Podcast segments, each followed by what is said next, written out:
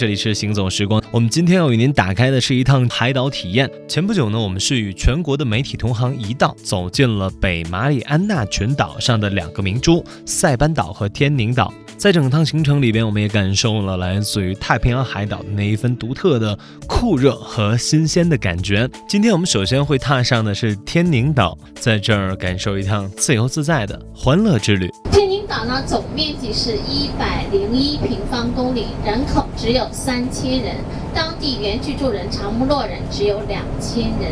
另外呢，一些酒店的员工，还有一些投资商或者是一些打工的，在外面生活的这些人，总共加起来才三千人。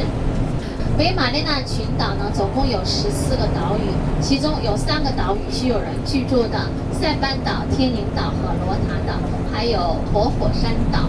嗯，其他的都是无人居住的岛了。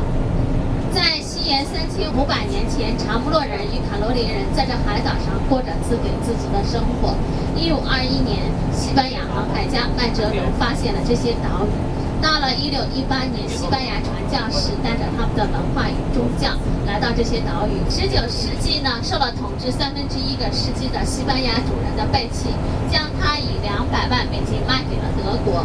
德国呢，在一战战败之后呢，又被仅至两千四百人英里日本所占，成为了二战之前日本的重要军事基地和殖民地。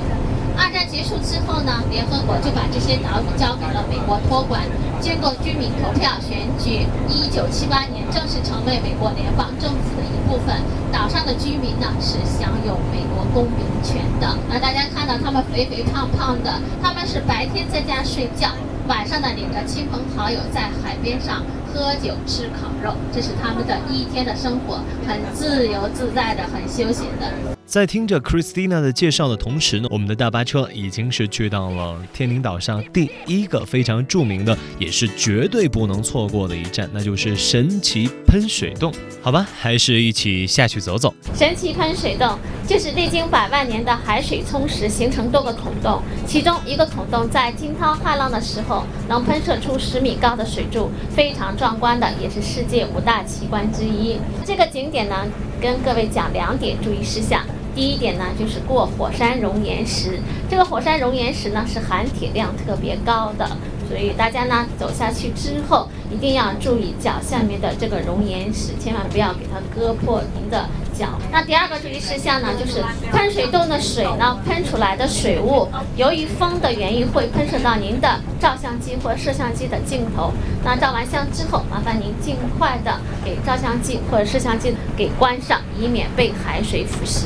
各位呢，看到这些丛林里面呢，不用担心的，在整个塞班岛和天宁岛呢，都是没有蛇的。因为二战的时候呢，日军呢把整个岛屿的甘蔗林全部用燃烧弹给烧毁之后呢，整个岛屿都是没有蛇的。各位现在看到对面的岛呢，就是塞班岛了。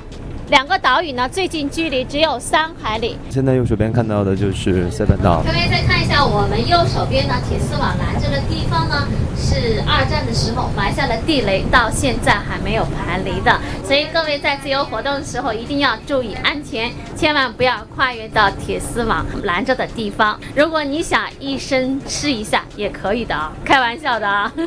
都是一些六十多年的老古董了。对。